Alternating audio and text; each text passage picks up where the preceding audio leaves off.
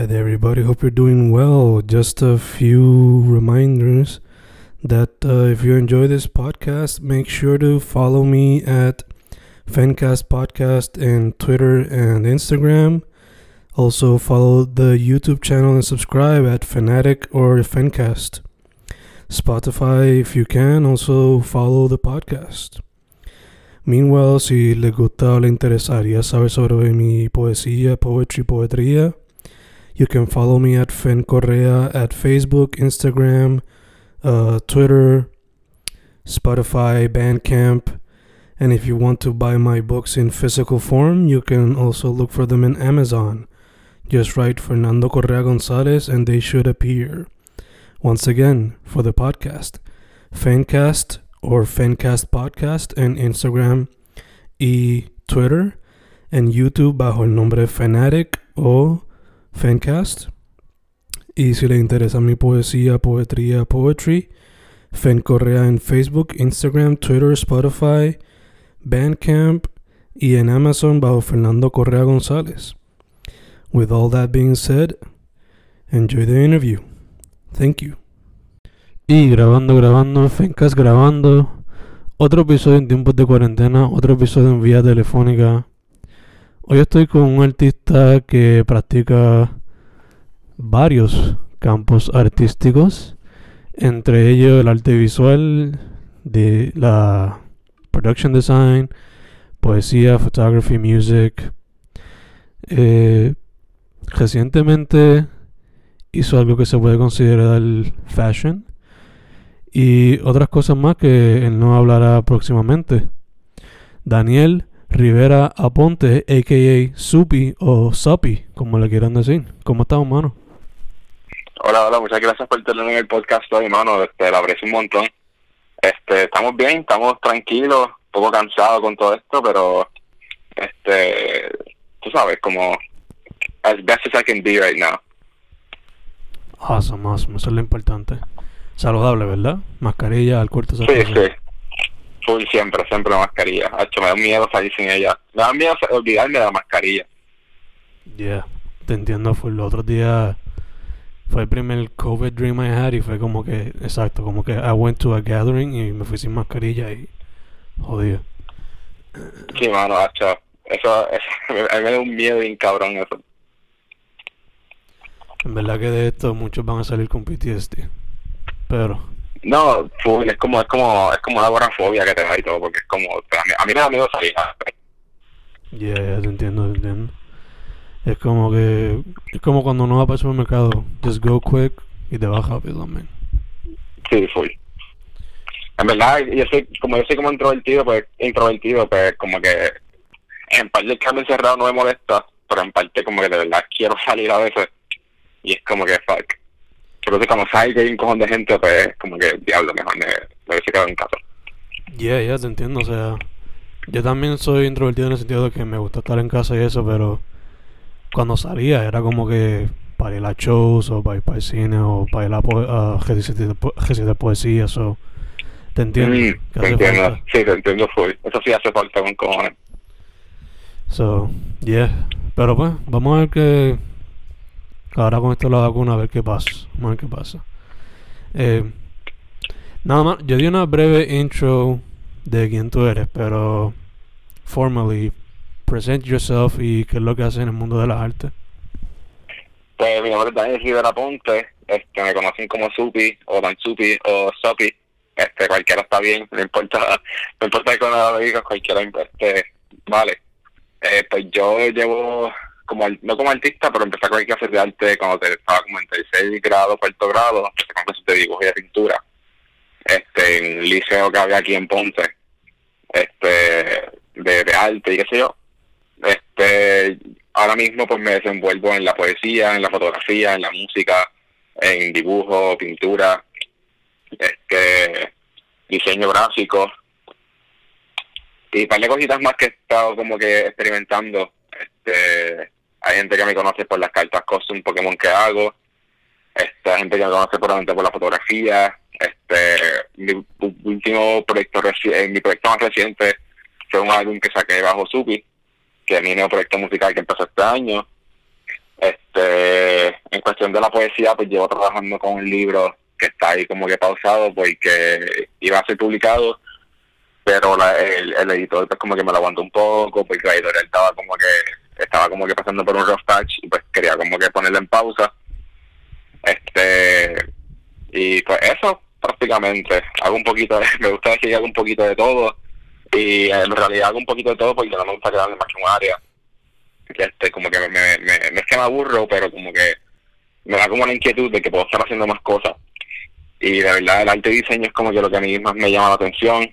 Es lo más que a mí me gusta. Ahora mismo mi bachillerato es en production design se supone que me da todo este año y para los que no saben lo que es production design porque no mucha gente lo sabe es este lo que se encarga de, de diseñar una producción pero en mi caso sería más en, el, en el, la área de escenografía y dirección artística. El mise en scène. ¿Cómo? El mise en scène. Ajá. Awesome, awesome, awesome, awesome. So, ya que estamos hablando de esto como tal, eh, para, pues como parte del research, pues verifiqué un poco de tu, Insta, de tu Twitter, Instagram y whatever. Y pues eh, pusiste una lista de los logros de este año y vi que participaste en cuatro cuatro películas. So, talk to me about that experience. Like, primero, ¿cómo te metiste a lo que es cine y cómo te fue la experiencia en esos cuatro cortometrajes? Uf, este, pues esa, esas cuatro películas eran este, senior thesis en la universidad. Eran como short student films y este, a mí siempre me ha encantado el cine eh, mi área de, diseño de, de, en verdad, mi enfoque mayor creo que es al cine. Y pues me encanta trabajar en los sets en las películas. Esas cuatro. El problema mayor fue que este año, este, las, me acuerdo que esas cuatro películas las trabajé back to back. Y eso era que un weekend salía de una película, para el próximo weekend meterme en otra, para el otro weekend meterme en otra, y esto va a ser cuatro semanas por mes completo. Y me acuerdo que eso me estuve como bien desgastado por esa misma razón y porque o fue, fue aniquilador, pero me encantó la experiencia. Una de las películas que trabajé, la primera de ese, de ese mes creo que fue, este, ¿cuál era? Pensando aquí el nombre, no me acuerdo, pero anyway, una de ellas se llamaba este, Happy Five Years. Y Happy Five Years es un short film senior thesis que un muchacho estaba haciendo y él quería que yo fuese el, el diseñador set y qué sé yo entonces la película es como que gira alrededor de esta pareja que está cumpliendo sus cinco años de aniversario. Pero entonces como que tiene como elementos de documental, porque es como que el tipo parece que no está yendo la cabeza y pues hay un plot twist ahí de que parece que la tipa nunca estuvo viva o como que no estuvo viva por buena parte de la relación. Y pues esa, ese, esa, esa película me gustó mucho grabarla porque fue la primera vez que pude como que controlar un ambiente en un cuarto. Solo la grabamos en la casa de uno de los productores, en uno de los cuartos de ella. Este, y compramos wallpaper, compramos este conseguimos como cortinas nuevas, cambiamos todo el cuarto, cambiamos el del cuarto y parecía como los colores y eso parecía como pues medio 50 es que era que el, el director quería lo, lo más que me gustó de esa película fue que tuvimos que ir, este, pues si no lo saben, yo estoy en Savannah, Savannah, Georgia. Y pues tuvimos que, para una escena de la película, tuvimos que ir a, a South Carolina a grabar una escena en un driving, este, un theater driving. Y en la escena de la de noche, tuvimos que irnos como a la, teníamos que estar allí a las 12, se lo vimos como a las once y media de Savannah para llegar allá. Y hacía un frío cabrón, eso era para febrero del año pasado y o sea, hacía un frío terrible, de que estaba como a 20, 30 grados, no te exagera, pero estuvo chévere como que estar en un driving theater que yo nunca había ido en mi vida, de noche, grabando una película, como que era, era un poco mera, como que estar en un cine grabando una película. Mm. Y eso a mí me, me gustó, eso sí como que me gustó un montón. Y aunque fue un set design bien bobo, porque tenía que, era, era una escena donde ellos estaban como que hablando y él como que le proponía matrimonio a ella tuve que inventar un prop de una caja de sortijas porque no se me ocurrió que se la llevaba con la sortija. Pero eso es parte de porque estaba como que todavía como que con la experiencia está buscando. Y era como que cogimos una pick vieja, parece que el director tiene un pana que tiene una pick así bien vieja, que jodía. La llevamos para allá, la cubrimos con un montón de, de blankets y toallas y qué sé yo. Pero entonces la, una de las actrices estaba como se supone que era parece que una escena como de verano o algo así, estamos hablando en invierno, pues ella tenía un trajecito como manga sin manga y estaba como congelándose del frío bien cabrón y yo me sentía mal porque estuvimos estuvimos grabando esa escena desde las 12 hasta las 6 de la mañana. Horrible. Y este eh, sí horrible porque entonces el día anterior estábamos grabando las del cuarto y estuvimos de 8 a 3 entonces eso fue como que si no dormiste de 3 a 8 el, ese, ese mismo día pues estaba bien jodido porque estuviste prácticamente 24 horas en el set entonces, la otra, una de mis películas favoritas que trabajé este año se llama Here Comes the Milkman. Y esa película es basada en un cuento de Stephen King. Y es de este milkman que va, lleva leche a las casas, pero mata a la gente con la leche que lleva. O sea, tiene como ácido, qué sé yo. Y pues esa película era como un poco campy. Tenía como flow Scream o flow este Scary Movie. Pero como que más seria, obviamente. Entonces, esa película fue como que la más divertida que he trabajado, porque fue, era como que seria, pero no seria, era como seria y ridícula a la vez. Y entonces, este Milkman que se vuelve, es un ciber que le dice, ve como loco, porque llega un vegano, al, se muda un vegano al, al vecindario, y cuando él le lleva la leche, le dice como que, ah, no, yo soy vegano, yo no tomo leche, eso a mí no me gusta. Este, y es como que se vuelve loco y intenta hacer, y hace, intenta obligar al vegano a tomarse la leche. So, él va al, laboratorio, crea como que una leche de almendra, pero no toma leche de almendra tampoco porque no le gusta. Y pues va como que cambiando y cambiando. Esa película ahora mismo está, la están editando todavía, está en el Rough Cut. Están haciendo como que los Rough Cuts de la película ahora están en, en el post de sound design. Este, pero para esa película tuve que hacer props tuve que hacer este obviamente la escenografía, tuve que hacer ok, deja de ir por, por orden. Los props eran unas botellas de leche, pero específicas para el, para el, para la película. Yo tuve que ir y hacer un logo de la, de la compañía de leche que el tipo trabajaba, imprimí los logos, compré unas botellas que ellos tenían, ellos me dieron unas botellas que había, que imprimí el, el, el logo en papel transparente y se lo pegué con tape transparente también, porque no tenía como que otra manera para hacerlo así rápido. Y con la, cuando ponías la leche adentro, pues se veía seamless, no se veía. Y lo cool era que no tuve ni que imprimir un papel blanco, porque como era transparente, lo que hice fue que el blanco de la vaca, este, en vez de imprimirlo, pues decía que la leche cogiera el color. So, en verdad, si tú ves el logo, que hay fotos por ahí, y se ve bien blanco, ese logo no es blanco de verdad, simplemente que la leche pues tapa, hace que el logo sea blanco y con el negro. Eso a mí me encanta, o sea, algo como que bien mínimo, que la gente no se da cuenta, pero en verdad me encanta porque fue como, fue como con Quick Shot que me iba a y dijo como que, ah, pues esto estaba ahí cool. Este, el segundo, eh, otro otro de los sets que hice para esa película era como, era el laboratorio de él, porque como que cuando la escena que él está bregando con la leche para el vegano, las ponen como si fuese un mad scientist. Y pues hice como un laboratorio de quote unquote de leche y era eh, un garaje parece de unos amigos de los directores nos sentamos allí pusimos un montón de luces de diferentes colores y pusimos como cogí unos glow sticks y los ahí eso me enfoqué un poco porque esos glow sticks pues el, químico se quema y no tenía guantes encima pero tenía que cortarlo entonces pues una tijera así que tenía por ahí y los corté por la mitad y fui como que poniendo el glow stick el líquido ese glow stick en los tubitos estos de hacer experimentos puse como que me inventé unos fake news articles de del Milkman Serial Killer. Los puse por ahí. Entonces otro de los que tuvimos que hacer era que tuvimos que llenar una bañera de leche porque hay una escena que él se toma un milk bath por alguna razón. Y macho, después de después de grabar ese, en ese weekend en verdad la leche me apestaba.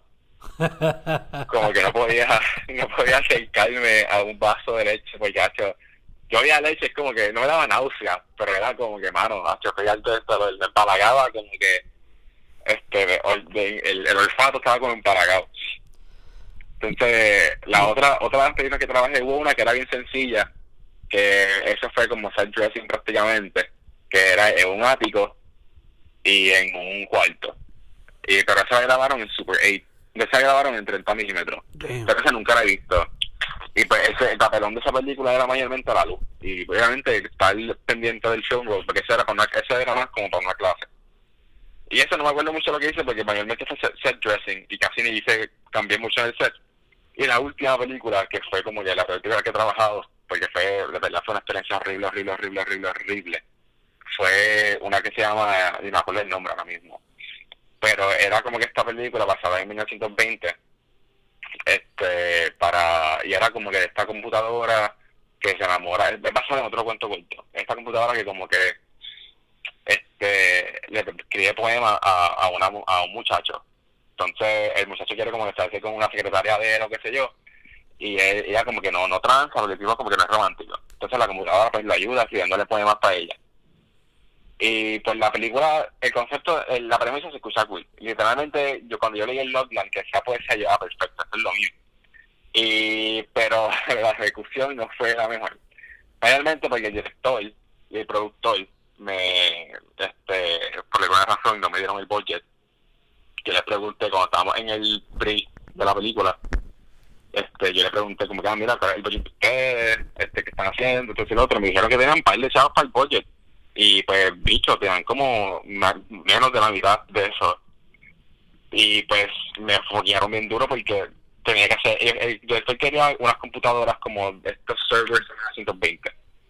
Después quería este, construir el set, fue la primera vez que tuve que construir un set y eso fue horrible porque, o sea, yo no tengo wow allá en Sabana, yo tenía que, por suerte tenía un pana que tenía una pick y pusimos a Home Depot y compramos los materiales, las tablas, qué sé yo pero entonces tampoco tenía el espacio para hacerlo. So, este, le dije a, un a una amiga mía que tenía una casa con una sala bastante grande, le dije, mira, puedo ir a tu casa y vibrar con esto.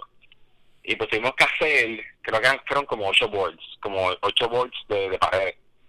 Para cuando llegamos ahí al set, pues poner todo junto. Pero eso fue, estaba junto ahí con, con Saliva, porque fue, fue horrible. Este, y entonces el director como que me miraba, el productor me miraba, la, la, yo me sentía mal, bien cabrón. Ese weekend fue horrible, yo me sentía horrible, porque la cinematógrafa estaba como que bien frustrada porque el set no funcionaba. Y estaba como de... Y me, me, contaron que estaba hablando mierda de set. Y yo, mira, o sea, yo no puedo hacer nada con esto porque literalmente me dieron 400 pesos para un budget. Y esto es lo que yo puedo hacer con 400 pesos. Cuando me dijeron anteriormente que eran como mil y pico de pesos que tenía para el budget. Si no, pues he hecho algo más cabrón, qué sé yo, pero horrible, una experiencia horrible. Este, y yo creo que esas fueron las, las cuatro que trabajé. Mi favorita fue Milkman. pero en esa película fue, me encantó. Los directores fueron súper buena gente. Este, que de hecho, una vez salga el film, pues lo pondré en Twitter y en Instagram para que la gente lo vea, porque de verdad que estoy bien motivado para que la gente lo vea. Eh, y ahora mismo me llamaron para grabar dos, dos, otros dos student films en enero.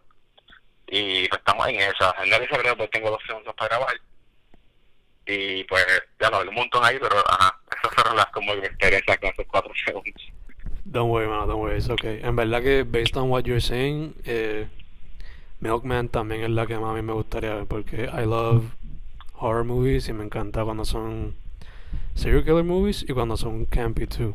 So, sí. la que I love it, I love it. Cuando te cuando mencionaste Mad Scientist, el laboratorio sería más como que classic Frankenstein Mad Scientist type of lab o algo más real por ponerlo así. Era como un tipo de, de Frankenstein como moderno, pero era Frankenstein si fuese un químico, ¿me entiendes? Como que si el laboratorio de, Frankenstein fuese más que química. Y él como que literalmente él mezclando como que diferentes leches. Ah, hay una escena que él está mezclando, que él pone como que las almendras pone la leche y lo mezcla. Y como que, como que toma como que un set de la leche, pero como que bien como suspiciously. Y es como que mira el vaso y dice, not milk, y te rompe el vaso. y es como que... Yo hacer una esa sola, me acuerdo cuando grabamos esa cena porque este, dijimos como que mira, me va a romper el vaso, que se joda. Para que, para que, para tener una sala chévere. Y el tipo, o el tipo del actor se votó el, el, el actor se, se votó con ese papel. Yo estaba súper, súper impressed con su performance. Porque se, se lo vivió full, full, full de Kevin Cabrón. Super nice, super nice. De hecho, ese y el primero que me dijiste de, de la pareja. Ajá. Um, they both feel like long future potential. No sí, sé, no sé si, no sé si eso quieran hacer eventualmente, pero Se siente como que... En realidad, a mí me gustaría que eventualmente hicieran feature film porque, por ejemplo, lo menos Milkman tiene pienso que tiene más potencial que la otra. Pero el de la pareja también, como que siento que si se hace una historia de alrededor de eso, tipo Gone Girl, pienso que estaría como cool. Como que ese tipo de storytelling, que es como flashbacks y qué sé yo. Y pienso que estaría súper cool para, para las parejas. Y Milkman, yo creo que va a ser una saga de Milkman, literal. Como que yo creo que Milkman tiene potencial para ser tipo Scream. Ya, ya, o sea, puede ser hasta... Cuando me diste el de la pareja, yo pensé como que... Me puede ser hasta algo como Eternal eh, Sunshine. Al menos... Ah, sí. Digo, tendría que verlo, ¿verdad? Pero me sonó como que me lo imaginé ese tipo así. Y Milkman, o sea... Es que yo veo tanto documental también de serial killer que es como que... le veo tanto potencial. Eh, sí, sí. Te pregunto también, eh, el último. Dijiste que es como que a love story con computers y toda la cuestión. Was it inspired by, digo, me dijiste que es based on a short film, pero was it inspired by cosas como Her o fue inspired by cosas como que body horror? Pues era más, era, era como un Her, pero pero no futurístico. Ajá, yo cuando me acuerdo cuando estaba leyendo el libro que era como puesto Her, pero el tipo es como más, un, más como un simp que, que Joaquin Phoenix. Y era como más, más antiguo y mucho y la historia es mucho menos interesante también. Es, es, un cuento corto, creo que se llama Cognac, el cuento corto. Este, pero no me acuerdo. La verdad que no recuerdo el nombre y es como es como una base militar o qué sé yo. Es que me rápido pensé, esto es como que either como Her, así como que un romantic feel, o como Videodrome, que es straight up horror y las obsesiones de Man with Technology. Ajá, ajá, no, pero es, es, más, es más como, yo diría que es más como Her, porque eh, se basa más en el romance. Pero entonces como que el romance no hace sentido, porque es, la tipa como que le escucha un poema del tipo y ya se enamora. Y es como que eso no pasa así. con la experiencia eso no pasa así. ya, cheque, sí, sí, obligado. Pero pues también tienen la restricción de que es un short film, so... Ajá, exacto, exacto. Maybe it was a case of... Maybe not the correct story to tell in such a short span of time. Ah, no, definitivamente. Eh, pero all that being said, eh, mayormente cuando uno, por lo menos yo cuando, como yo también, I aspire to do movies again, porque yo hacía antes. Pero, as a kid, pues siempre fue como que writer-director. Esa es la que hay para mí. So, te pregunto, why production design? Y también te pregunto, do you also want to do directorial or screenplay work as well? Uf, me encanta esa pregunta. Este, a mí de verdad me, me, encantaría este, algún día dirigir una película. Me encantaría meterme en otro trabajo dentro de un film. Me, me fascinaría. De hecho, este, he estado como que brincando de cabeza en, este, cabeza en cabeza. He estado como que pensando en una idea que he tenido desde el año pasado este, para un film basado como que en la familia de mi mamá de cuando estaban creciendo y pues tengo esta idea de hacer como un coming of age movie basado en eso.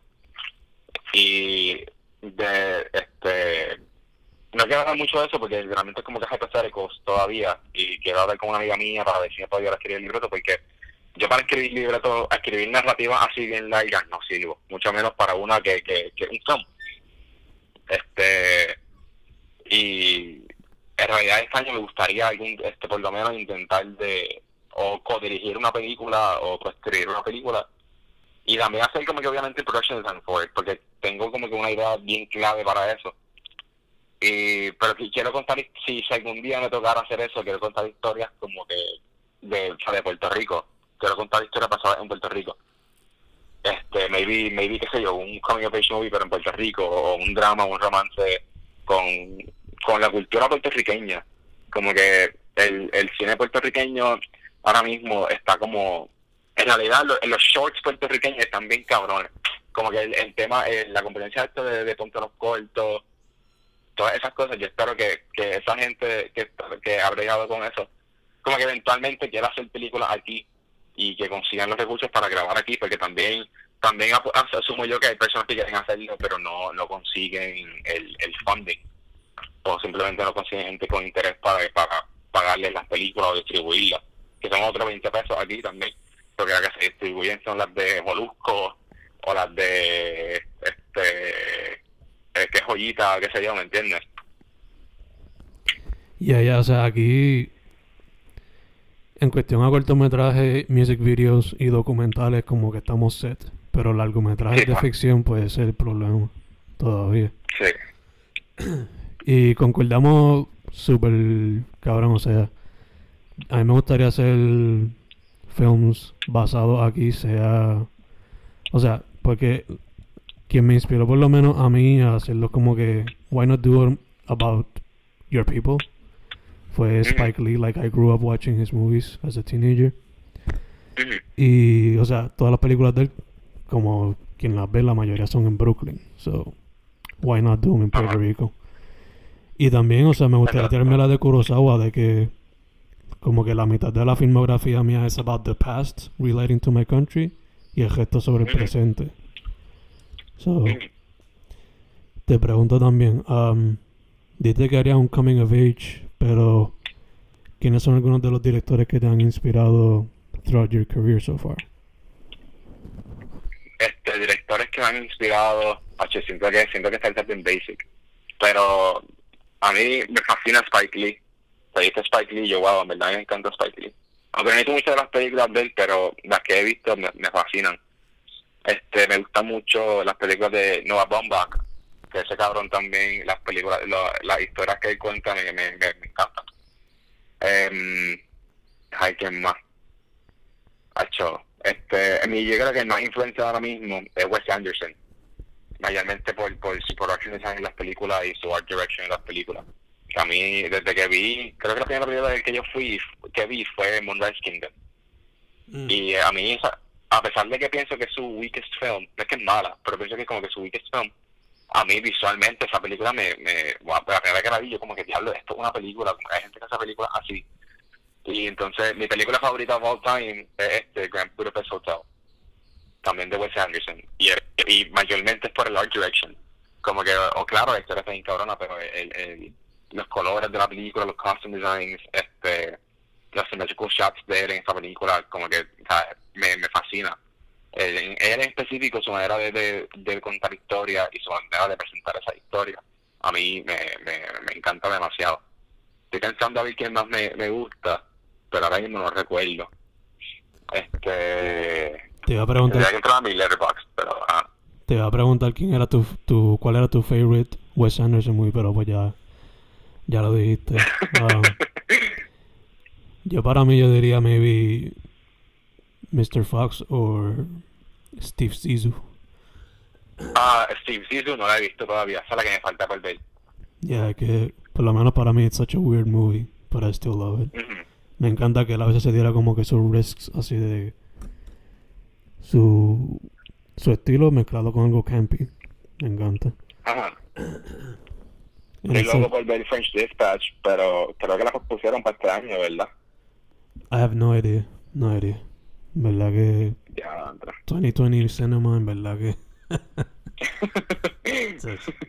lo movieron todo para este año y eso va a ser un bombardeo. Ah, eso sí, que va a estar bien malo. Va a ser bueno y malo a la vez.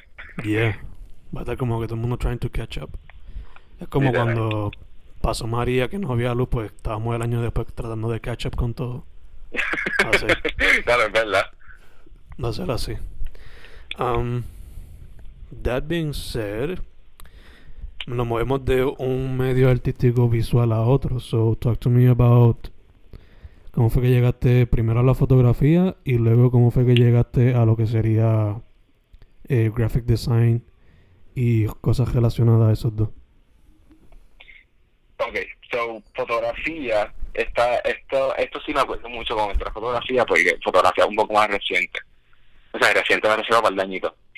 Este, cuando estaba en la high, como en 11 o cuando estaba como en grado 11 por ahí en high, yo estaba como que bien indeciso de lo que yo quería estudiar.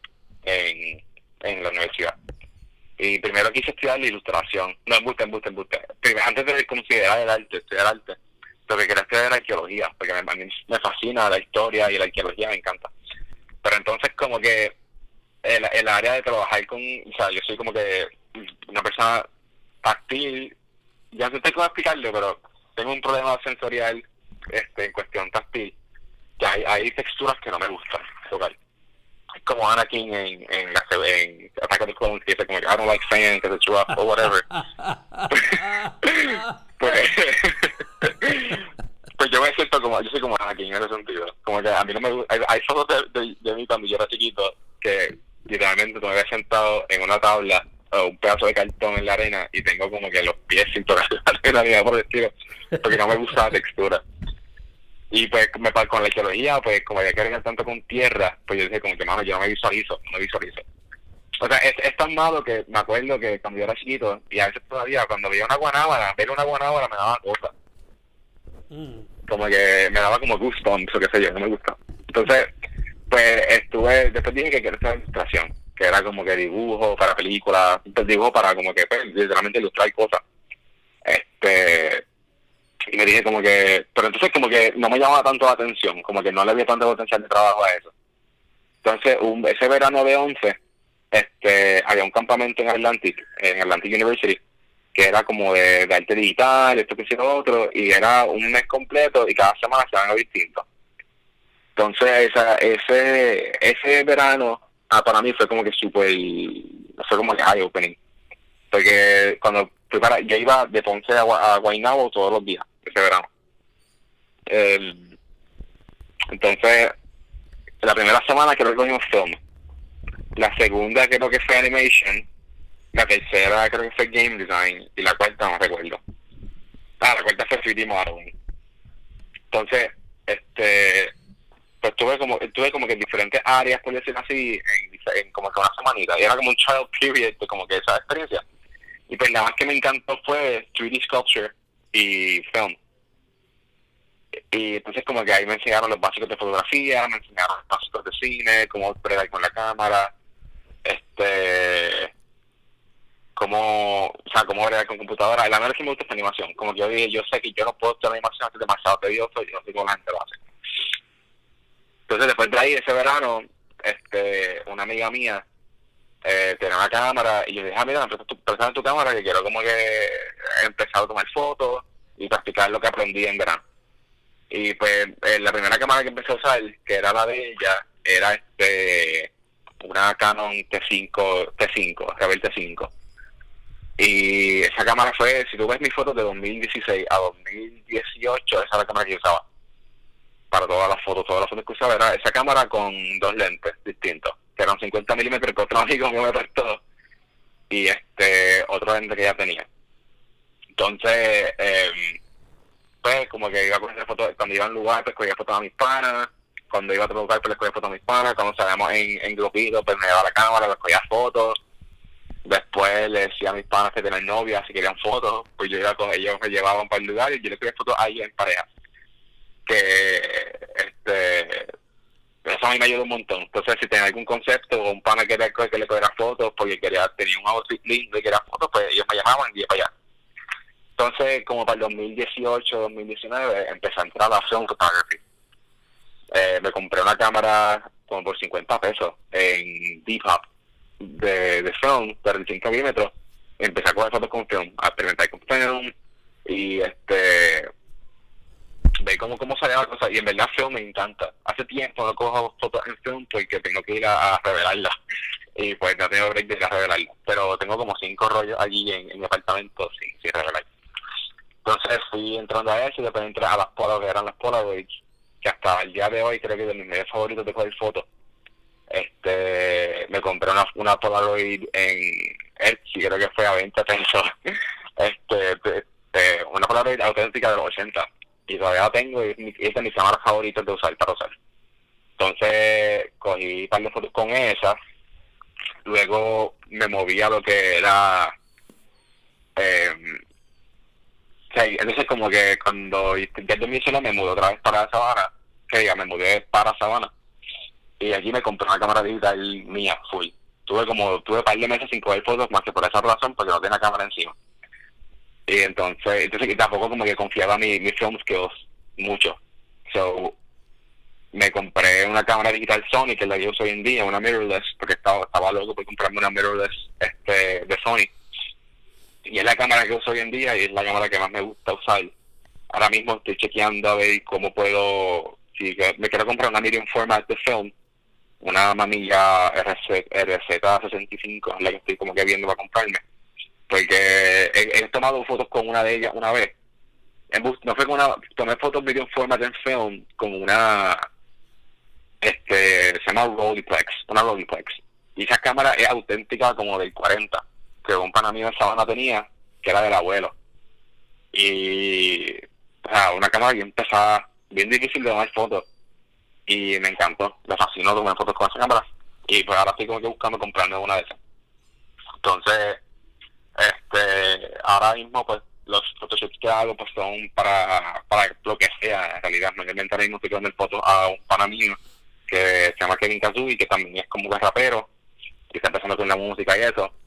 Este, y quiero estoy ahora como que entrando más, intentando que mis fotoshoots sean más conceptuales y más como que basados en algo artístico que quisiera hacer. Entonces, el, cuando llegó un momento, como el año pasado, que quería hacer como que mis fotos se vieran, qué sé yo, como que mis fotos tuviesen algo más y pues empecé a meterla a Photoshop y empecé a como que intentar hacer como que graphic design o covers o como que pasar un fake este photo photo cover este book covers o qué sé yo. Y pues ahí fue, como, como cuando empecé a entrar a, a graphic design. Y entonces pues uno el Kevin y que era el pana, mi pana rapero pues me pedía arte para sus canciones. Y yo ah pues dale pues le pedía una foto la editaba y pues se la enviaba o qué sé yo, le hacía un diseñito cool y se lo enviaba.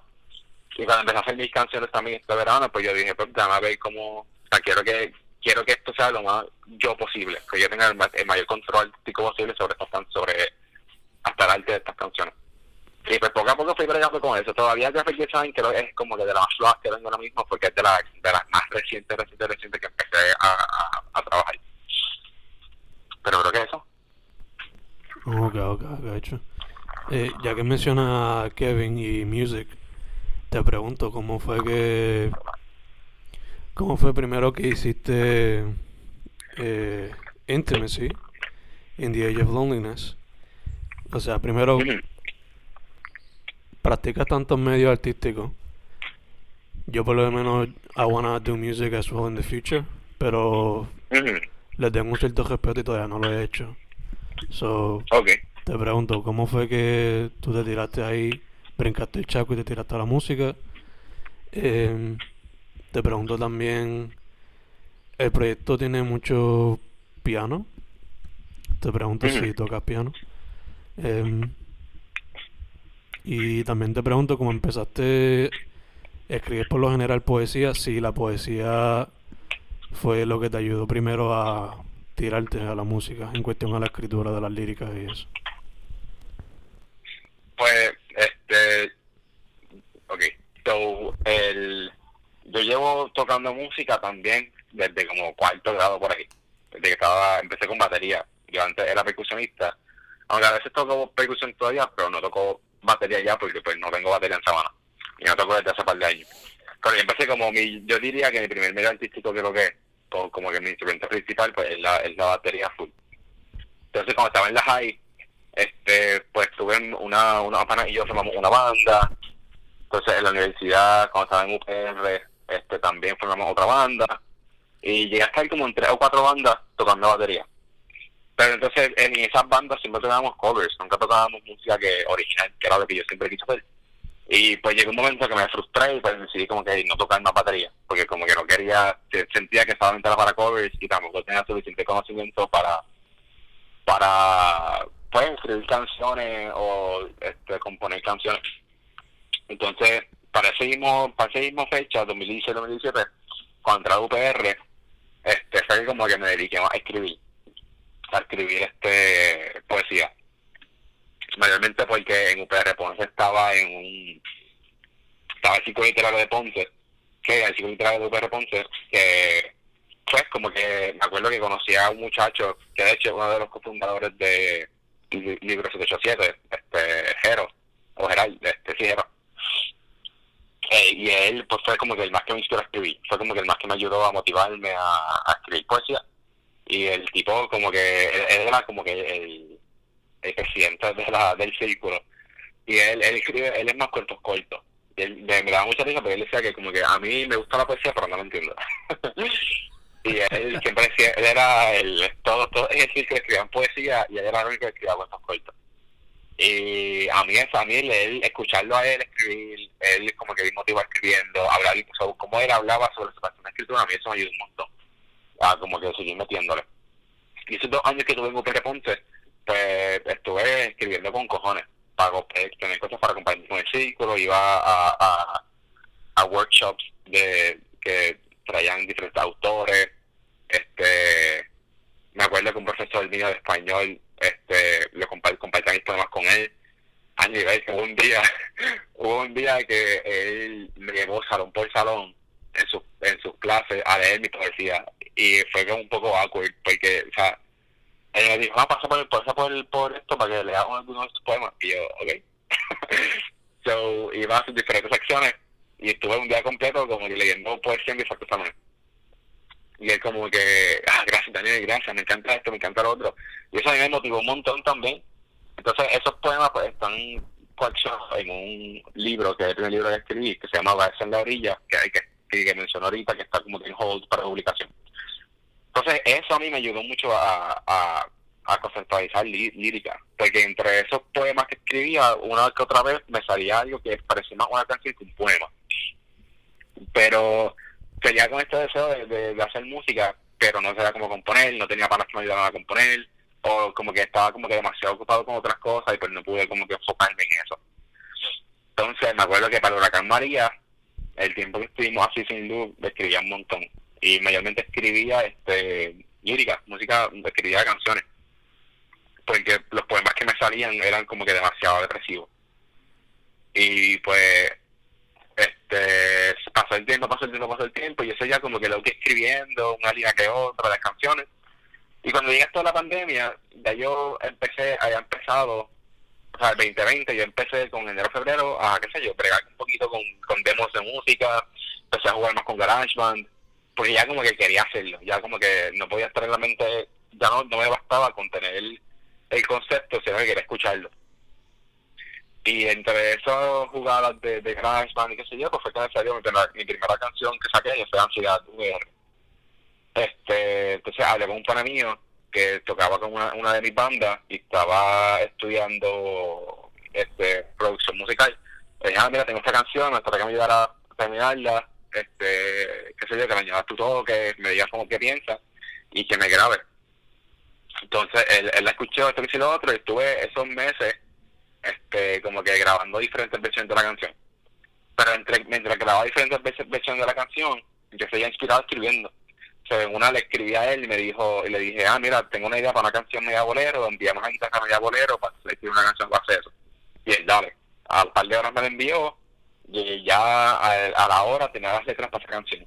Esa canción fue claro, que también está en el álbum. Entonces le dije lo mismo, mira, tengo una idea para una canción media balada, este, media Camila, media Rake, este, mandamos la guitarra como que con ese, con ese flow balada, y él dale. Ahora Calderas me la envió, y el día siguiente tenía las letras para esa canción, que esa fue la puerta de tu apartamento. Y este, pues poco a poco, este, cuando en verano, volé a Puerto Rico otra vez porque él estaba en la isla, y dije, pues mira, vamos a reunirnos, vamos a ver cosas. Y pues me acuerdo que pasó como en junio o julio, nos sentamos en el cuarto de él, y me grabó los vocals oficiales de Ansiedad, grabamos los vocals oficiales de Claro y los vocals oficiales de Apego Emocional con Extraños, que también estaba como que el equipo estaba al lado, porque estaba como que un deren con la producción de esa canción.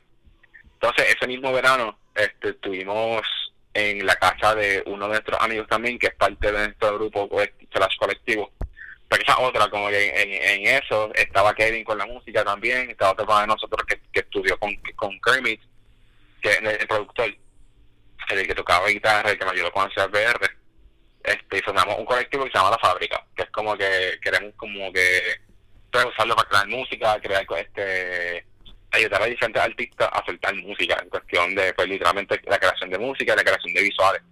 So, Kevin es como que uno, uno digamos que el artista asignado de la fábrica. Yo soy como que el director visual, es el director de audio, y César es como que el executive producer o slash manager de la, de la fábrica. Y entonces tuvimos un weekend que nos encerramos en la casa de, de los abuelos de César, que estaba, la casa estaba abandonada. Y pues tuvimos un weekend completo, limpiamos la casa, llevamos el polvo y demos un weekend completo en una casa abandonada grabando música. Y fue una experiencia brutal que de ahí, que de ahí fue donde terminamos de grabar todas las canciones para Intimacy in the Age of Loneliness. Este, ahí grabamos Disconnection, ahí grabamos la versión acústica de Ansiedad VR, grabamos Atardecer, grabamos Hostage, y este, eso es, la, ahí fue como que, que surgió todo. Y eso, la música para mí ha sido como que, es, ha sido una constante en mi vida, pero también en cuestión de música original, que por fin puedo como desenvolverme, esta es la cosa más reciente. Y eso es algo que me, emociona mucho, porque es como que llevo todo este tiempo con, con esta idea en la cabeza y poder por fin soltarla, por fin escucharla, como que literalmente desde mi oído no desde mi cabeza, pues se siente cabrón, se siente un feeling completamente diferente. No, ya me imagino. Eh, me encanta que básicamente hicieron se tiraron la que hacía lo que hacen los los músicos regularmente. Cuando van a grabar un disco como que se van a un sitio donde no haya nadie y graban full. O sí, literal. lo que hicieron Brockhampton básicamente cogieron una casa y entonces se metieron ahí a hacer música por un tubo y siete llaves um, eh, volviendo a la poesía eh, yo sé que, pues, que tiene el libro on hold por ahora, pero ¿qué es lo que se podría esperar en cuestión a temas que tocas en la poesía? Pues ese ese tema, en, por lo menos del primer libro, quiero últimamente he estado como que intentando de tocar temas distintos en mi poesía, porque siento que escribo, desde que escribí ese libro, siento que escribo lo mismo. este Pero en ese libro específico, en A veces la orilla, eso, eso lo escribí entre 2015 y 2017 esos, esos poemas. Y son poemas que salen a base de mis frustraciones. Este, son poemas que salen a base de, cómo me sentía para ese tiempo. Y yo me sentía, me sentía bien perdido, me sentía como que no sabía quién era. O ya no sé quién soy, pero en ese tiempo más me, sentía menos todavía que como que no sabía quién era, qué iba a hacer, qué quería hacer, porque yo estaba aquí, porque estas cosas, porque yo tenía que vivir por estas cosas eran como que momentos de confusión, momentos, muchos momentos de tristeza, muchos momentos de, eh, de, pues de desahogo. Y ese, y ese libro es, como un desahogo, es como un full desahogo. Es como un tipo de catarsis, porque me acuerdo de escribir esos poemas y sentirme muchísimo mejor después de escribirlo. Y para mí, ese libro tiene, esos poemas de ese libro tienen un lugar bien especial en mi corazón, porque yo mirando para atrás y comparando las cosas como eran antes y como son ahora, pues es como que las puedo ver a través de otro filtro. Y lo más que me gusta es que ha pasado como tres años desde que escribí el libro y no y no, no hago cringe cuando leo los poemas. Creo que eso es como que cuando tú escribes algo hace tiempo y lo comparas ahora es como que ya lo de la escribir eso. Porque se, siento que esos poemas para mí por lo menos cuando los leo se sienten genuinos, se sienten, de verdad. Y como que, obviamente pues, se sienten de verdad porque son mis poemas y yo los escribí y sé por lo que estaba pasando en ese momento. Y pues hay muchos poemas ahí de, de la ansiedad, de, sentirme como confundido en el mundo. Este, hay un poema allí que se que me encanta, que es bien largo, que se llama La infinita frustración, que es de mi poema fuerte que he escrito, y creo que de lo más largo que he escrito también. Y es como es como un proceso de, de, de, catalogar todo lo que me frustra en la vida. Y yo pienso que es como el, el poema este el, el que tiene el tema filosófico principal del libro para mí, ese poema. Y de verdad estoy loco por sacar ese libro, se lleva en hold desde 2019 creo que es. Y estoy loco por soltarlo y sacarlo y que la gente lo lea. Porque pues es como, ese libro es como mi bebé. Y me, me, me gusta mucho. Ahora mismo estoy escribiendo otro en lo que, pero este quiero sacarlo con, con fotografía. Y pues tampoco tenía, tenía un nombre, pero creo que se lo voy a quitar porque por el hecho de que ha evolucionado un libro de poesía y fotografía. Y pues el libro antes se llamaba Mi anillo de riquezas y era basado en, un ensayo que había leído hace en 2019 que le gustó mucho ese ensayo y el nombre y yo diablo este nombre está perfecto porque ese poema ese libro era más como sobre relaciones este sobre cómo yo, me sentía este respecto a ciertas relaciones en mi vida y cómo esas relaciones como me han afectado a mí en, a través de la vida y a través de esos años también. Y era y es como la perspectiva de, de, como extrañar gente este querer estar con gente en ese momento. Y también es porque muchos de esos poemas los escribí cuando estaba en Sabana que los primer, el primer año que estuve en Sabana pues, me sentía bien homesick. Y me sentía como que me sentía también no me sentía tan perdido como en UPR pero me sentía pues me sentía como que medio vagabundo. Este el cuento de sentimiento y ahora ahora estoy pensando en nombres pero el nombre que tengo ahora mismo se llama Endless este basado en el álbum de Frank Ocean que se llama Endless también. Porque quiero porque quiero que, que tiene como que temas parecidos a ese a ese álbum o ese álbum me ha inspirado para los temas del libro. Y también es porque pues publicar un libro es como que ya ya eres inmortal ¿me entiendes? como que tienes que estar vivo para para ser para para que la gente sepa que estuviste aquí ya. ¿me entiendes? no sé cómo explicarle pero es como yo, yo digo que, que todos los artes son inmortales, porque lo que tú hagas, todo lo que tú haces, pues se queda presente en el mundo después de que tú te mueras. Y en parte, pues tú, tú estás vivo a través de esas piezas. Y pues en vez quiero que como que como una mezcla de fotografía y, y escritura, pues siento que es como una mezcla de, de es como es como estar viendo algo y tus pensamientos a la vez, ¿me entiendes? Es como estar viendo la fotografía son mis ojos y las palabras pues son mi mente. Y es como y el hecho de que pues, ahí está es como si me hubiesen plantado un chip de la cabeza después era en el libro. Es como que si un día muero saca el chip y pone una computadora y implanta mi, mi inteligencia a la computadora. Y es como que y es como que eso para mí es como que literalmente lo que yo haga no va a tener fin hasta que mundo explote. Ya ya ya me encanta me encanta eh, ya que mencionas a Frankie como una influencia eh, en el proyecto que tienes de las Pokémon Cards, eh, hace eso mucho como que hace un diseño utilizando alguna influencia o algún artista que te interese. So, te pregunto primero eh, cómo surgió la idea para lo de los Pokémon Cards y segundo eh, cuáles son algunos artistas que te han inspirado en todo lo que practicas. Este, lo de los Pokémon Cards empezó porque hay, este muchacho en Instagram, un artista diseñador que me gusta mucho, que se llama Euphoric Supply. Y, Euphoric este empezó a hacer esto de tener Pokémon con pero con rapero. Y yo esa, yo vi eso, yo está súper cool, está súper cabrona, pero quisiera ver artistas puertorriqueños, el latino, representado en esto. Y empecé a practicar, eso yo empecé ese proyecto lo empecé en 2019 en octubre del 2019. Y empecé a practicar, empecé como que a ver cómo lo hago. Y pues empecé con cartas mías, cartas de mis amigos. Y entonces, este, después, la primera que hice así de un artista, que fue Bad Bunny, porque esa era como clásica va a ser. Y entonces hice otra de los Destino, que esa fue como que la primera que le compartieron en, en mi vida. Me acuerdo que cuando puse esa, ellos pues la compartieron, este, la pusieron en su Instagram, la pusieron en su Facebook, y yo como ya, la que cool. Y porque a mí me encanta mucho de Destino, de que fui y me encantaría algún día conocerlo. Y como que hablar con ellos un rato, porque de verdad su, música me encanta. Entonces después de esa, creo que hice una de Álvaro Díaz y la publiqué y Álvaro también la compartió en su story.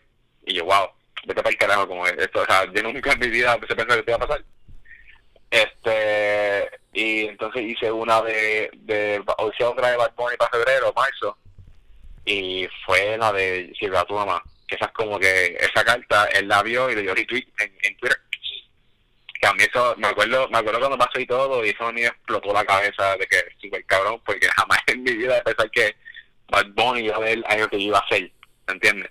o sea tener ese ese reconocimiento que un artista que vive en una mansión que es como que es rico y que está como que en la suya bien cabrón ve algo que estoy haciendo y le gusta y le comparta a mí eso fue como que este mind blowing, como que de verdad. Y ese proyecto empezó mayormente porque quería como eh, eh, eh, va en base a esto de la inmortalización de ciertas cosas, porque en realidad el proyecto no iba a ser de artistas como tal. El proyecto lo que tenía en mente era este marcar momentos históricos, momentos culturales, personas importantes, personas no tan importantes, personas este controversiales este, en esas cartas como un tipo de, de inmortalización de la persona, un tipo de, de como si puede ser un portrait, pero moderno de la persona. Y era como un gamified portrait de, del evento, de la persona, que pero con ese elemento nostálgico, que es como, pues que era como framing a la persona en, en una luz tal vez no, no neutral o, objetiva, pero sino en, en, en simplemente tener esa persona ahí puesta y ya porque literalmente me acuerdo que una de las primeras cartas que iba a hacer era una de, de Ricky Rosselló, antes de que, de que renunciara. Y la me acuerdo que tengo hasta, tengo hasta el file todavía en la computadora. Y decía, era, era la foto de Ricky y abajo decía renuncia. Y era súper efectible el ataque.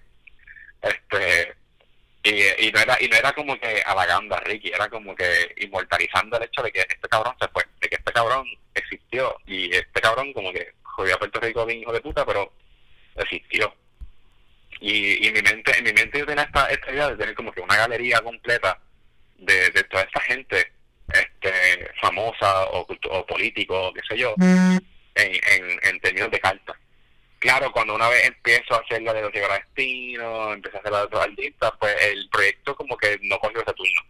Pero esto se convirtió más en, en en pues este, ver una canción que me guste y inmortalizar a la persona a través de esa canción o inmortalizar a la persona a través de de, inmortalizar, el release de la canción a través de, algo físico, que, que también va como en correlación con lo que es el film photography para mí, porque el digital film se siente tan diferente por el hecho de que cuando tomas, por ejemplo, una Polaroid comparada con una cámara, una foto, una cámara digital, pues tú puedes aguantar la foto. Y, el hecho el hecho físico, o sea, el hecho de que exista eso, esa foto en aspectos físicos, de que lo puedas tocar, pues para mí eso es como que me llama, me llama, me llamó mucho la atención. Y en parte de las también era como que sacar algo digital y dejarlo en una manera física y reconocible para todo el mundo. Y este artistas mí me han inspirado mucho, han sido en cuestión de la música, me gusta mucho Frank Ocean, este Campo Formio, de, de una banda que me encanta, esta banda me encanta. Este me ha inspirado mucho pues Bad Bunny, Álvaro Díaz, eh, Antillano, eh, Yanma, eh, me inspira mucho, artistas visuales me inspira mucho James Jean, me inspira mucho este Caravaggio, este Miguel Ángel, eh, me gusta un montón también las la cosas que hace Calls, este, hay quien más. Este, ah, yo sé que yo sé que recibe un montón de críticas, pero Virgil Abloh, como que la filosofía de diseño de él me gusta mucho también aunque sí tiene, tiene un par de cosas que él hace que están como que bien what the fuck, pero hay, hay algunas cosas de él que me gustan mucho, la filosofía de diseño de él me gusta un montón. Este, me gustan mucho los diseños de el, el design language de Versace, me gusta un montón. Este, eh, cuestión de fashion, me gusta también Iris Van Herpen, que es una diseñadora de Netherlands, creo que que también hace hace como obras cinéticas hace, hace de su ropa este, esculturas cinéticas, que eso está súper hijo de puta, de que parece, es mind blowing lo que ella hace. Este, deja ver quién más, espérate que tengo más gente. Este, bandas, muchas bandas que me han inspirado son este, de 1975, The Weeknd, este, Cali, el último álbum de Caliushis, la, la Project, me inspira un montón también. Este, y creo, creo que esos son como que los los highlights, por lo menos en mi cabeza, que como que puedo decir que, que siempre están como que presentes y siempre son como que los que hacen algo que siempre me quedo como que wow, qué cosa cabrona. Ok, ok, ok. Eh, casi ahora mencionaste fashion, so te pregunto. Uh, uno de tus logros del 2020 fue que pudiste diseñar, si no me equivoco, a shirt and some pants para una marca local. So, te pregunto, would that be a goal for you in the future? Como que hacer fashion sea streetwear o high fashion, sneakers, lo que sea. Sí, sí, big yes. Esa, esa, ese collab a mí me, me fascinó que ellos hayan como que hayan hecho un research para mí porque los dueños de esa, de esa tienda ellos vieron creo que la carta que hice de, de Kid Cámara, que es un fotógrafo de aquí también, ellos la vieron y parece que son panas, y ellos como que they reached out me pidieron una carta. Y pues le hice, le hice dos cartas, una y una para cada dueño, que son hermanos. Y estaban bien contentos con eso, y este le gustó mucho mi trabajo, me gustó mucho que hacía, y me dijeron, ah, mira, este, este me acuerdo que uno de ellos me preguntó si, si conocía un, un diseñador gráfico y para ese tiempo yo estaba bien ocupado con la universidad. Pero yo dije como que no conozco uno, pero yo salgo de diseño gráfico. So, de música. Y ahí pues me corrió la idea. Y ya pues dale, me llamó, hablamos por teléfono un rato. Y ya pues dale, perfecto, este, yo puedo, puedo bregar, puedo bregar. Y estuve como, estuve como una semana y media bregando con los diseños, solo iba enviando, y ellos me decían si les gustaba o no. Entonces me dijeron, este, intentar diseñarte esto, pero si se te ocurre algún diseño para una camisa, un pantalón, pues si, si, si, te ocurre algún diseño para una camisa o algo así, me avisa. Te lo puedes hacer y me lo envías y vemos a ver si me corre o no. Y ya pues dale. Pues yo diseñé dos camisas y uno de los, algunos de los logos para el pantalón para que estuviese más lleno. Y se los envié y él le encantó, quedó loco con los diseños y pues los tiró. Y yo, y a mí eso fue, yo no esperaba esa reacción. Y yo estaba como que, de Andrés, o sea, diseñé una camisa, wow, y la voy a imprimir entonces cuando estaba, estaba acercando el release para, para el drop, que estaban poniendo las fotos de promo y qué sé yo, yo veía las camisas y yo, vete para el carajo, alguien quiere la camisa que diseñé, what the fuck, ¿cómo es esto posible? Y eso, o sea, me, eso me explotaba la cabeza todo un montón. Porque es como que ya, pero, o sea, yo hice eso, ya que lo tiene puesto. Y gente va a comprar esto, como de wow. Y pues ellos quedaron súper contentos con el trabajo. De hecho, me enviaron, me enviaron lo que diseñaron, me enviaron y me encanta verlo en persona, poder aguantarlo también, es lo mismo de, que le estaba contando ahorita desde lo físico, era como que wow, yo hice esto, como que qué cosa cabrona. Y simplemente eventualmente, pues, o sea, está en planes de conceptualización crear alguna marca de streetwear, mayormente basada en Puerto Rico, porque las marcas, hay par de marcas aquí de streetwear que me gustan mucho y están haciendo cosas chéveres pues quiero como que ser parte de esa cultura o unirme a ese movimiento. Este, por ejemplo, la que la que la que trabajé, este The Only One, me gusta mucho lo que ellos hacen. Este Sixnet, que es la otra que como que sigo, me gusta también lo que están haciendo, los diseños están súper cool. Y pues quiero quiero como que hacer lo mismo pero con mi marca. Y de hecho los otros días estuve conceptualizando el diseño para una camisa que me llegó así como que bien de la peste. Y pues quiero quiero ver si puedo poco a poco empezar mi propia marca de ropa este y hasta de tenis me gustaría hacer empezar a hacer tenis costumes que tengo ya ideas para hacerlo lo que me comprar son los zapatos y como que de verdad hacerlo porque ya tengo los, sketches para los zapatos ya los tengo pero yo tengo que ahora empezar a hacerlo entonces hay un proyecto que tengo callado todavía y es porque ellos no han anunciado nada pero lo voy a decir por aquí y es que hay una, eh, un muchacho de Ponce se llama Alex Wayne está formando una marca una marca de crop tops para hombres. Y este, pues me pidió un diseño y también le envié un diseño que, que hice y ya le gustó. Ahora estoy esperando a que la saquen por ahí para que la gente la vea y para promocionarlo. Porque la estoy luego para que la gente vea esos diseños también porque están súper cool. Y pues ahora mismo quiero ver si este año puedo, dar, puedo darle duro a eso de, de diseñar ropa. Porque de verdad me llama mucho la atención eso. Super nice. Si tuviese la oportunidad por ejemplo, si viene ahora, eh, vienen Nike, Adidas, Reebok o Vans y te dicen make us a shoe, ¿con cuál te va? Uf, ya entre. Pues estaría entre Adidas y, Vans, una de las dos. Como que era posible pasar las dos a la vez. Este, a mí me encantan las bands, me encantan, me encantan las bands. Y este, mi hermana me regaló un par de bands para mi cumpleaños y me encantan. Hace tiempo no usaba bands. Pero últimamente los diseños que más me están gustando son los de Adidas. So, estoy como que Adidas for Life. Y, la, y mis primeras Nike que compré en mi vida fueron la, la Machete de Taylor Oracle. Y estoy súper contenta con ellas, so maybe me, me tiene más para Nike. Pero no me, no, como que no sé, no me visualizo diseñando una Jordans porque siento que, hacha, no sé, como que no me siento ready para eso. Pero me gustaría diseñar algún día para, para Adidas o para Vans, así full. Super nice, super nice. Yo en verdad si tuviese la oportunidad de ser un fashion designer, tampoco haría algo para Jordan porque ya es como que. I get it. I get the hype. Mm. Pero como que it's been so done que como que. Tired. Sí. Tired of it, tired of it. Um, all that being said, mano, eh, como hemos hablado, practicas varios medios. So te pregunto.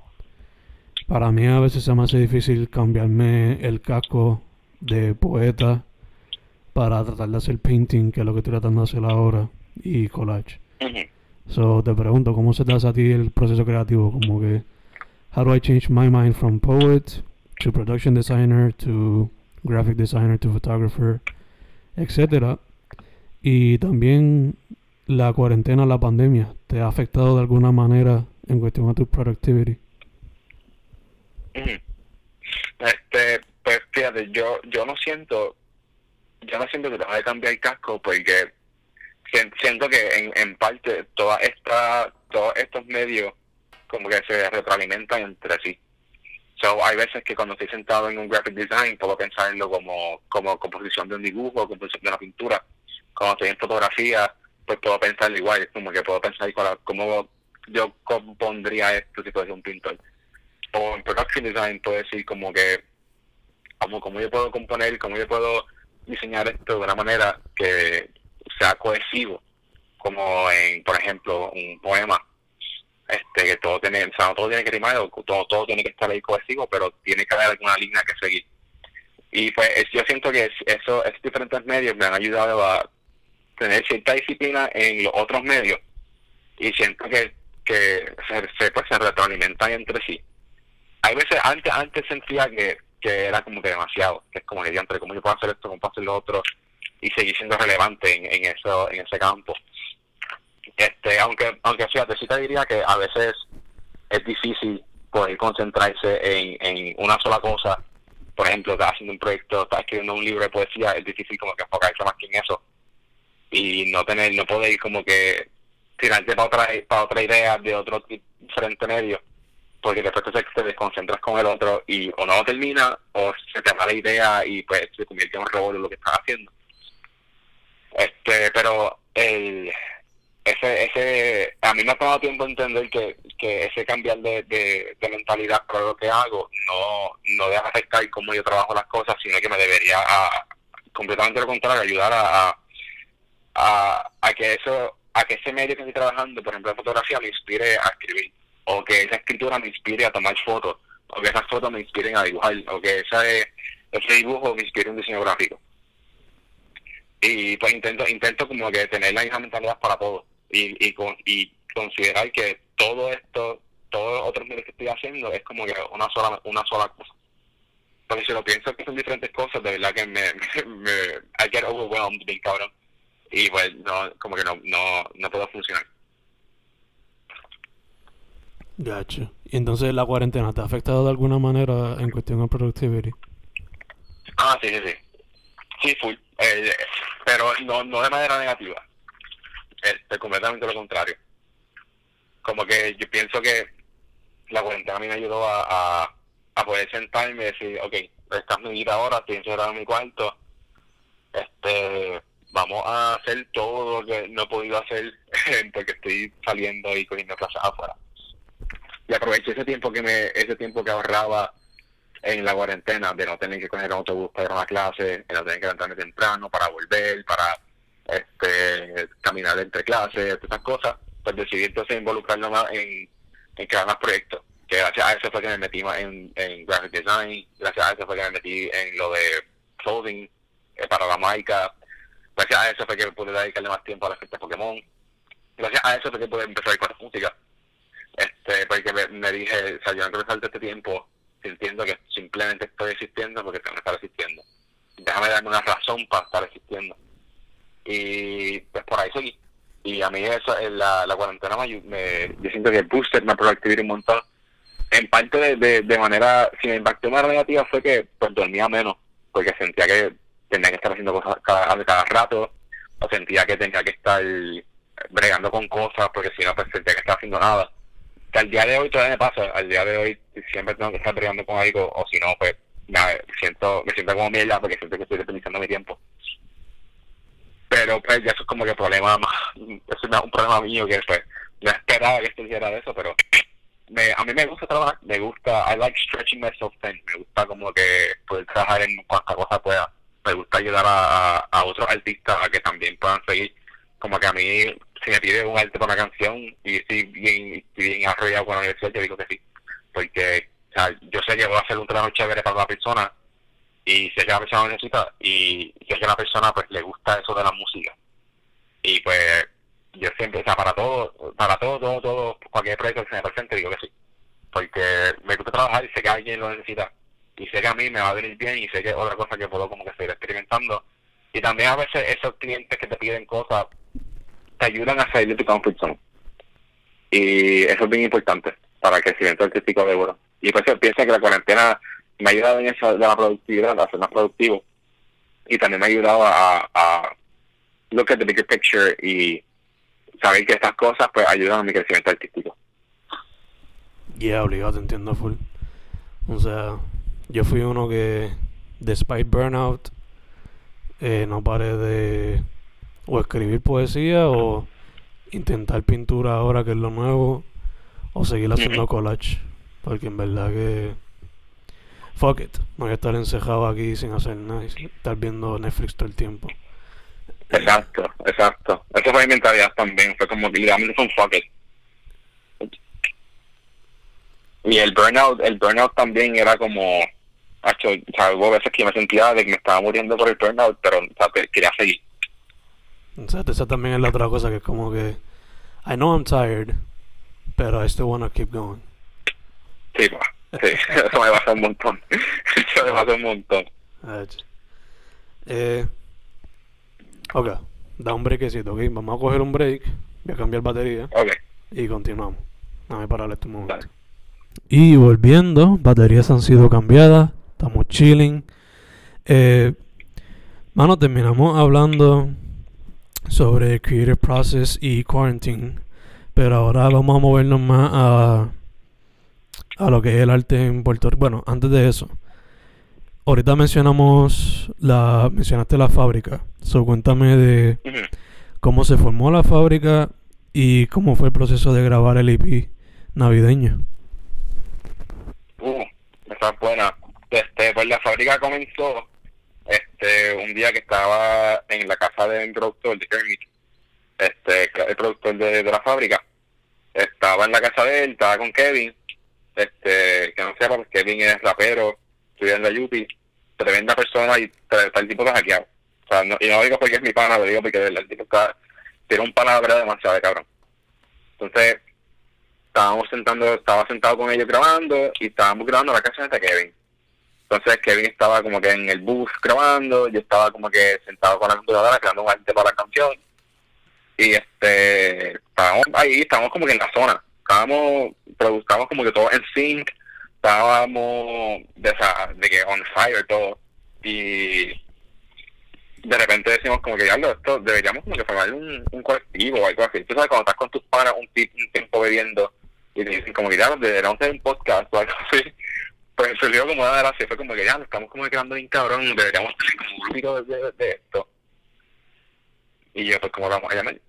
Y pues tiramos un par de ideas, este y de repente pues surgió el nombre de la fábrica porque es como que pues, estamos estamos literalmente fabricando pero estamos como que creando como que rápido porque ese era como que el, el, el, aspecto principal de la fábrica era que todo se moviera a la misma vez que todo que fuese como una línea de producción pero se moviera rápido de que me acuerdo que una vez estuvimos con Kevin un día tuvimos como cinco horas con Kevin y en esas cinco horas teníamos un arte para un arte para la canción un video musical y una canción completamente grabada y mixada masterizada en esas cinco horas. Y fue súper hermandado. Y nosotros, pues, como que ya pues somos, somos como una fábrica. Y pues ese quedó de la fábrica. Y también es porque estábamos chinteando de que este éramos, estábamos fabricando palotes. y este pues nos quedamos con ese nombre. Entonces, después fue que metimos a, a César, que es como que, yo digo que él es como que el executive producer slash manager de la fábrica pues queríamos como que más gente que nos ayudara y que el plan de la fábrica es que siga creciendo como un colectivo y podamos como cuidarnos mutuamente entre artistas y poder traer gente que toque música o artistas de mayormente de azul para ayudarlo a, con su carrera musical con lo que con sus necesidades artísticas. So, en parte de la fábrica, mientras que un grupo creativo para eso, de nosotros como grupo que nos alimentamos entre sí y trabajamos entre sí, también la idea principal es poder ayudar a los artistas del sur a crear su música, porque nosotros sentimos que en Puerto Rico, si tú quieres hacer música o pegar, pues tienes que irte para metro. Eso es como como en Estados Unidos, que tienes que, si quieres pegar o tener una vida, pues tienes que ir a Los Ángeles o a Nueva York. Y nosotros queremos que, que no sea así solamente, que el sur tenga lo suyo, que el área sur de Puerto Rico pueda como que sonar, tenga su sonido, tenga su ambiente musical, porque en Puerto Rico, en el sur de, Puerto Rico hay mucha gente que toca, hay mucha gente haciendo música. El problema es que no tienen los recursos o no sé o lo pagan porque no es un metro y pues queremos cambiar eso, queremos como que fomentar y que la gente pues se una, que la gente colabore, que la gente se ayude entre sí para crear un producto final. Entonces, este, el IP Navidad, esa idea surgió una vez que estábamos hablando por teléfono en alrededor de octubre. Y estábamos diciendo como que, ah, será cool, será, que será cool como que tirar una, un IP de Navidad, tú lo otro, y ya pues dale, vamos a hacerlo. Este, pero no empezamos a trabajarlo como empezamos a trabajar la primera semana de diciembre, porque nos atrasamos con unas cosas, y están en finales, este, Kevin estaba graduándose, Pesar estaba teniendo sus finales también, Kevin estaba trabajando, y pues tuvimos como que, bueno, vamos a ir poco a poco haciéndola. Entonces la primera semana de diciembre nos reunimos, y fue la, la cuando hicimos regañado, que es la, la que es como a los reggaeton. Y ese día a nosotros nos encantó. Nosotros como ya, lo saben cabrón, Kevin nos enseña eso y ese día yo me siento con, con en, la, en el estudio, empecé a escribir. Y este Kevin estaba trabajando, se veía más tarde. Kevin llega después, como a las 6, 7, y Kevin, sea, Kevin está tan hackeado que él escribe literalmente de una canción en, en media hora o 10 minutos. De que le, le hace llegan con una cosa cabrona. Y pues yo yo tuve que salir el momento a buscar a mi papá en el trabajo para dejarlo en casa. En lo que yo hice eso, ya tenía la parte de él escrita y casi grabada. Pero yo llegué a grabar mi parte, lo tuvimos planchado. Entonces hubo un tiempo que estábamos como que pues quedamos así con el IP, como que cuál es la idea, cuál es el concepto, este, qué queremos hacer con esto, y ellos pues vamos a hacer una historia. Entonces pues tratamos a un pana de nosotros que se llama Rafael, que también queremos meterlo en la fábrica, porque él es músico, él toca piano en ese, en, en, en, en la de toca piano, y cantaba súper cabrón pero él fue el que hizo la voz de Ventoso, el duende que estaba buscando el pitorro. Y este le dijimos, ah, mira, voy a hacer unos interludios para crear una historia para el, el EP y pues tengamos como que más contenido y se sienta más como un EP y una historia. Entonces mientras se grababa eso, estuvimos entonces bregando con lo que sería las otras dos canciones, que era, creo que Kermit como que encontró un, un sample de los jingles y le puso el beat de, de trap por alrededor y pues dijimos, vamos, vámonos con esa, vamos a hacer esa. Pero ese, ese EP fue súper, súper rushed. De que eso lo hicimos en dos semanas y pico, prácticamente. Dos o tres semanas por ahí. Este, fue súper rushed. Entonces, después estamos hablando como que pues vamos a hacer una última canción para que sea entonces half and half. Tres canciones, tres interludios. Y, eh, y dijimos, pues vamos a ver si podemos hacer una plena o algo. Y entonces, como que era sacarle rápido, yo le dije, mira, Kevin, escríbete la canción de la plena este y te graba, y vete a casa y te grabamos allí. Porque si me meto yo también a escribir parte de la canción, no me voy a tardar más. Porque sí, para eso, para eso soy un poquito más lento todavía. Entonces estuvimos grabando, salió la canción y terminamos de grabar el EP completo el 22, 23 de diciembre. Y entonces pues suéltalo, suéltalo por ahí para ver si llega tiempo para las navidades. Y pues lo soltamos el 24. Técnicamente lo vamos a el 24, pero como los distribuidores de Spotify y de todos los music platforms estaban como en vacaciones para ese tiempo, pues el álbum iba a estar disponible como el 2 de enero por ahí, 1 de enero en, en, en Spotify. O sea, los estamos por YouTube, y dijimos a la gente, mira, quieren el, el, el EP, este que otro, música navideña, porque, porque, pues, queríamos como que crear música navideña que por lo menos fuese un poquito más moderna y que la gente se, pudiese, se la pudiese disfrutar dentro de sus casas porque como la gente no podía salir para reunirse con sus familiares, pues que por lo menos si estaban en sus casas comiendo o pariciando, qué sé yo, pues este, ¿tuviesen algún tipo de musiquita moderna que pudiesen escuchar? Y ella, y también que fuese un tripeo, dado la historia. Sí, exacto.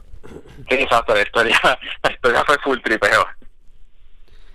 Eh, te pregunto, mano, mencionaste ahorita que pues eso es algo que yo también, o sea, en parte eso es parte de mi misión con el podcast y parte de mi misión cuando yo estaba viviendo en, en el oeste. Que pues que en el área sur y en el área oeste, pues, o lo que le dicen la isla, pues como que quizás no hay los espacios suficientes comparado con el área metro. So, Exacto. Basándote en lo que tú ves, no solamente presencial, sino también digital, eh, como ve a la escena de arte en Puerto Rico, independiente, para ser más específico. ¿La escena de arte independiente musical o en general? En general. En general, hecho. En realidad hay un montón de artistas súper buenos aquí, de verdad. O sea, yo me sorprendo. Yo, o sea, yo me estoy sorprendiendo bien cabrón porque cuando yo estaba en la high yo no había un carajo de eso. Y ahora que estoy como que más grande y puedo como que, como que, no conozco a las personas, pero como que, pues veo más gente por ahí en internet haciendo más cosas. Y de verdad, y en la escena, la escena independiente de Puerto Rico está bien cabrona. Está en otro, está a otro nivel. Me encanta. Me gustaría que hubiese más colaboración. Me gustaría que no hubiese tanto roce entre artistas. Que es que, tú sabes, que no todo el mundo, que no fuese tan tenso el ambiente. Porque hay gente que es como que, ah, no mires para acá, no mires para lo mío. O como que, ah, pero es de mí. ah, este, este, no hagas lo que yo hago. O, ah, esto es una mierda. Y es como que, mira, apóyense y ya. Como si te gusta lo que lo estás haciendo, apóyalo. Porque eso el, es, lo que dicen todo el mundo, como que nadie es perfecto en propia tierra.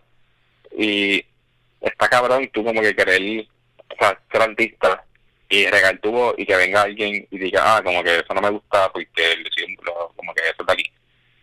O, ah, no me gusta porque yo hago algo mejor. O, ah, no me gusta porque parece una copia de esto. Es como que, mano, o sea, hay gente, hay gente partiendo ahora mismo. Hay gente haciendo arte súper, súper cabrón.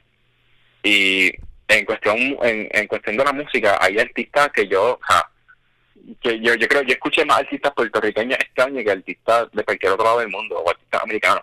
Y, y pienso que es algo súper importante, que valorar el arte que tenemos, porque tenemos tantas influencias de tantas diferentes cosas, o sea, el hecho de que el hecho, el aspecto cultural de nosotros como ya influyen tanto en nuestro arte. Y, y hay todo lo que vivimos, como que siento experiencias bien distintas y experiencias y perspectivas que se necesitan escuchar. Este, por eso me encanta tanto la música de Villamantillano, porque, eh, no quiero decir los pronombres mal, pero, este, pues esa persona como que sabe, este, tiene una perspectiva de, su vida y sus canciones súper cabrona, y es como que el, el, el liriqueo, el palabreo que diga, el palabreo, y su y cómo, el que, cómo esa persona se expresa, pues está a otro nivel. Entonces tenemos, este por ejemplo, está este también Yalma, que pues tiene como su propio sonido de, de strap que está súper cabrón, que está súper wavy, está súper, súper, qué sé yo, pero algo que yo nunca he escuchado dentro de la isla. Entonces tiene a Buscabulla, por ejemplo, también, que tienen como su propio, yo siento que Buscabulla tiene literalmente su propio sonido, su propio género, porque yo no sé ni cómo identificar su género, ni cómo identificar su sonido, y se siente tan fresh, tan orgánico. Y pues siento que en, en el arte, en la parte independiente de la isla, del arte independiente de la isla, hay tanta originalidad, hay tanto, claro, está siempre el copycat, está siempre el que quiera hacer algo y ya, y no es por disminuir ese trabajo, ¿verdad? Porque si eso es lo que te gusta, tú haces lo que te gusta. Después de que no estés perjudicando a nadie. Pero, este, ¿cómo te digo? El, siento que hay tanto espacio para, para cosas que se sienten nuevas en el, en el, en el ambiente de independiente. Me gusta, y, eso me gustaría que hubiese más colaboración, más conversación, más más reaching para la gente, más como que, ah, me gusta eso, ah, me gusta eso, ah, gracias, como que no, que no fuese tan hostil la gente, que, que porque hay gente que rápido se sube en una nube, ¿me entiendes? Y comparado con hace par de años, yo, yo podría decirte que hace par de años, si hubiese preguntado esto y te hubiese dicho como que, mano, es una milla. Pero ahora mismo yo siento que o sea, hay tanto crecimiento artístico entre tanta gente, y hay tanta gente intentando cosas nuevas, hay tanta gente que se nota que están saliendo de compulsión de lo usual, que eh, hasta, para mí es inspirational, porque es como, o sea, como que, wow, qué bueno que están haciendo esto, qué bueno que hay gente moviéndose para adelante. Porque si hablamos de, de, cómo el gobierno y cómo Puerto Rico trata su otra cultura, pues no digamos que no es la mejor. O sea, con el simple hecho de que el Instituto de Cultura de Puerto, de Puerto Rico está bien jodido. Este, hay museos que están cerrados, por lo menos en Ponce, el Museo de, Arte de Ponce está cerrado por los, por los terremotos. El Museo de la Masacre de Ponce también está cerrado por los terremotos. Porque son cosas que si no se tratan, si no se cuidan, si no hablamos de ellas, se van a perder. Y este pienso que el arte independiente está surgiendo de una manera de que es cultura. Que esto, o sea, esto, esto es Puerto Rico y esto es como como te digo, como hay o sea, esto, esto, así es que somos, ¿me entiendes? Es como arte que dice como que así es que soy, así que somos, brega con eso. Y es arte que no se aguanta. El, la escena pienso que uno hace, no quiero quote a Bad pero uno hace lo que se le da la gana en esa, en esa escena. Y, y funciona. Y de verdad, de verdad a mí me encanta la escena independiente de Puerto Rico. Yo no sé cómo otras personas lo vean, hay, hay mucho, hay mucho, hay muchas personas que tal vez no sean como que la más genuina, hay muchas personas que tal vez no son, son como de bien nada que ver con la gente, pero para mí yo la veo y me, me enorgullece, de verdad. Eh, y claro, obviamente ninguna escena es perfecta, pero pienso que hay, que hay más cosas buenas que malas en la escena. Obligado, obligado. O sea, por algo, yo por lo menos, desde los tiempos de MySpace, llevo siguiéndola y siendo parte de. Um, mano, mencionaste algunos de tus artistas ahí que te encantan de parte de la escena, pero fuera de esos, algunos con los cuales quizás te gustaría colaborar, sean músicos, sean artistas visuales, etcétera. Ah, yo. A mí me encantaría colaborar con me encantaría hablara con Cristóbal algún día, sea tomarle fotos, sea grabar una canción con él. Me encantaría, igual con Villano Antillano, me encantaría tomar un par de fotos o grabar algo. Este, con sello aquel me encantaría este, sello ayudar a diseñar algo para ellos. Eh, con, con Club, que el club, yo sepa, Club Hispana, y estoy ahí bregando con él, a si podemos grabar par de canciones juntos, estoy loco por grabar con él él es, o tremenda persona. Este, mano, yo, ¿verdad? Yo, yo trabajaría con quien, con quien sea, de verdad. Porque me encanta, hay mucha, hay mucha gente que está haciendo cosas bien cabronas. Este, me encantaría algún día también, siempre se me olvida el nombre de ella, trabajar con, con la que hizo Ray True, este, para lo que sea. O sea, sea diseñar una carta, diseñar packaging, me encantaría hacer algo así. Este, musicalmente también me gustaría trabajar con Janma, que me produzca una canción o feature con él, como que eso es una meta para mí. Este, y no sé, ¿verdad? Este, también me gustaría algún día hacerle un photoshoot al Barodía o este, trabajar en algo relacionado con el Barodía. Eso me, me fascinaría. Y pues pienso que esos son como que los que están en desarrollo ahora mismo. me encantaría, me encantaría hacer algo con, con esas personas. Gacho, gacho. Eh, ahorita mencionaste que pues estás trabajando, o sea, estás como que primero como que brainstorming para Future Fashion. Está on hold el book y estás trabajando en otro. Em, ya te tienen eh, como parte del crew de dos cortometrajes. Eh, ¿Algo más que tenga en la mesa para 2021? Any other projects? Fíjate, sí. Este, tengo un proyecto que no sé si lo puedo empezar este mes, pero a algún punto van que empezarlo. Y es un proyecto, este proyecto no es tan artístico, no es tan relacionado a lo artístico, aunque en parte sí. Pero quiero empezar un, proyecto de preservación de, de fotos en sound Este, me gustaría empezar un proyecto de donde, donde prácticamente escaneo los álbumes familiares de que hay en casa y digitalizarlos para preservar esas fotos y no se pierdan cuando eventualmente el film se, se, desaparezca. Porque ya, ya hay muchas fotos que están bien faded y desaparecen. Y Me gustaría como que empezar ese proyecto de, de poder este pues, ajá, poder tener este ese esas cosas preservadas y sin que se pierdan. Y que me gustaría expandirla a un nivel de que pueda en una cuenta de Instagram o una cuenta de o un website poder así como un server que pueda, o sea, esto ya como que más en the long run, tener diferentes, las fotos de diferentes personas como que almacenadas para que no se pierdan. Y hasta poner, y hacer showcase algunas también. En parte de que más showcase el, algunas de las fotos viejas. Porque puede ser historia. Eso es, es como, es un archivo que quiero hacer prácticamente de, de, de cuántas fotos pueda preservar en, en film. Ya, obligado, te entiendo. Ese, ese es el lado arqueológico, arqueológico tuyo saliendo ahí. Sí. estaba pensando en eso cuando el otro día cuando estaba como que conceptualizando la idea. Dije como que antes por tiempo como que tocar ese aspecto arqueológico en algún proyecto. Ya, ya, dude, ahí lo tienes. Es como yo, o sea, yo estudié inglés con el minor en cine y por un tiempo consideré un double con historia. Porque Ajá. my dad is a history, was a history teacher y, bueno, se retiró. Decirlo was se siente como si se hubiese muerto. Pero he was a- él era maestro de historia, se retiró y siempre como que, o sea, history has always been a part of me. So. Siento que el podcast es la manera donde I, I do my part for history. Eh, Sí. All that being said, eh, estamos casi terminando, so mano, your social media, para después hacerte a fun question.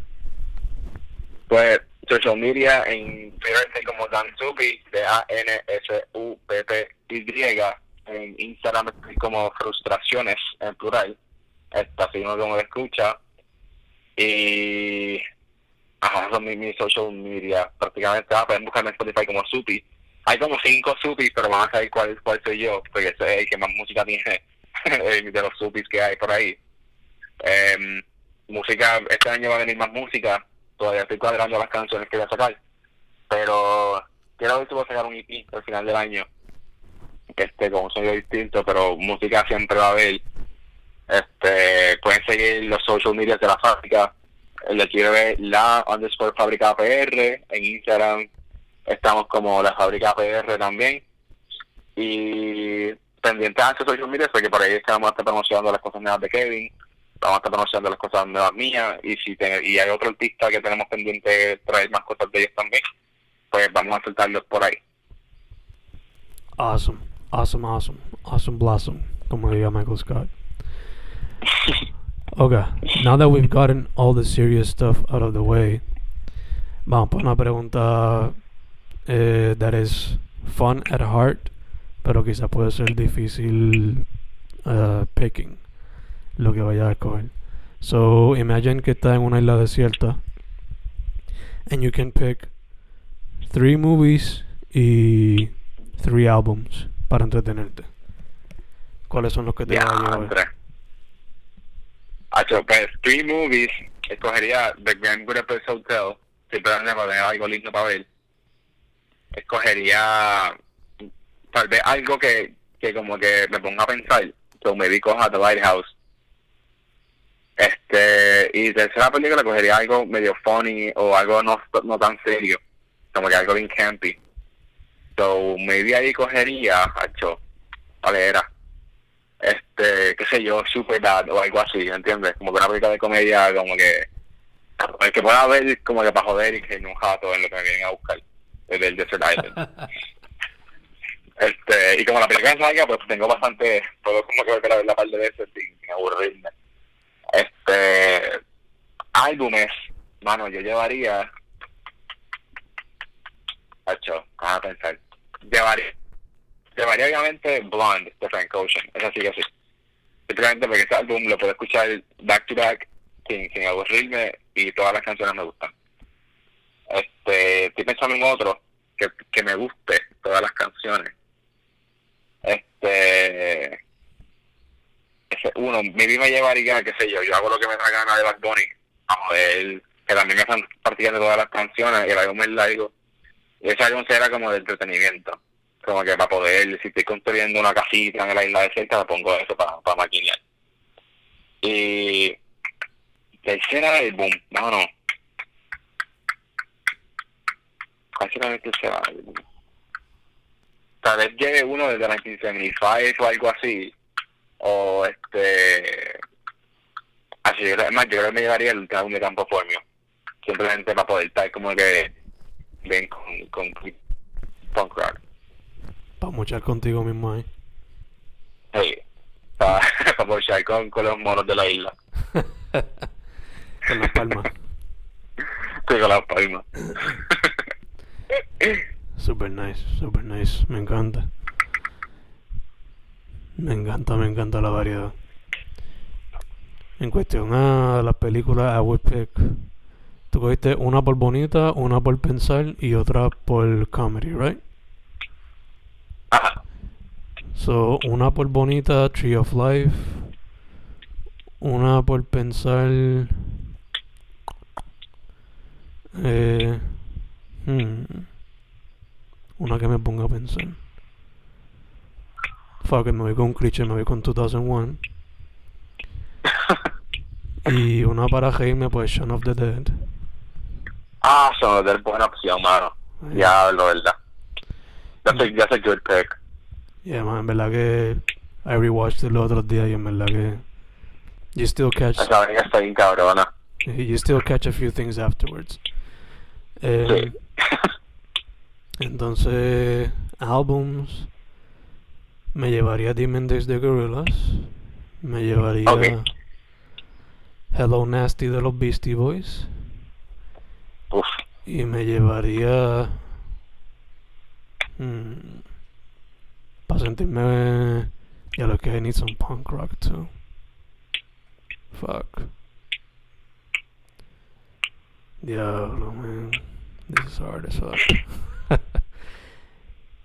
Me llevó Orquesta El Macabeo, eh, Salsa Macabra creo que se llama el último que sacaron. Para tener ahí ¿De quién es esa? Orquesta El Macabeo. Uh, esa no, esa no la he escuchado. Ya, ellos son de aquí, ellos son de Trujillo. Ellos Ah, ¿de veras? son punk rockers y hip hoppers que decidieron hacer salsa. Uh. Yeah, Te decidieron hacer salsa. yeah, ya lo está ya el garete, ven a escuchar eso. yeah, dude. So, por ejemplo, a veces se tiran, mayormente las canciones de salsa se sienten como que, esas son como que las hip hop songs, pero a veces se tiran como que algunas que son como que más fast paced, tipo merengue o whatever, y se siente como que, ok, este es su punk slash hardcore side. Ya lo tengo que escuchar eso. Yeah, se yeah. escucha bien cabrón. Si quieres, si quieres te mando un link cuando terminemos. Eh, Ah, full, sí. yeah. Eh, nada, mano, again, social media, para que la gente sepa. Eh, Dan Supi en Twitter, Frustraciones en Instagram, eh, la underscore fábrica PR en Twitter y la fábrica PR en Instagram. Perfect, perfect. Pues, mano, primero que todo, gracias por decir que sí. It's been really interesting. Seguro, en verdad, gracias por tenerme. Yo soy súper fan de tu, de tu podcast, como que porque de verdad he visto el gran que tienes con el podcast, está súper cabrón. Thank you, man, thank you. Eh, segundo, para adelante, me encanta que estás tratando de ser a Renaissance, man. Un hombre renacentista, haciendo de todo. Fuck Sí. it. En verdad que Gracias, gracias. that's the type of person que yo aspiro a ser y me encanta ver otras personas haciéndolo. So, para adelante. Gra- gracias, eso, eso aprecio un montón. Y, ya, mano, y tercero, eh, mascarilla, sanitizer, como dijimos al principio. Stay safe. Siempre. Stay safe siempre. Yeah, yes, yes. Fencast, con Daniel Rivera Aponte, a.k.a. Supi, o Supi, o Dan Supi, o Dan Supi. Parte de la fábrica. Estamos set, brother. Muchas gracias otra vez. Gracias a ti.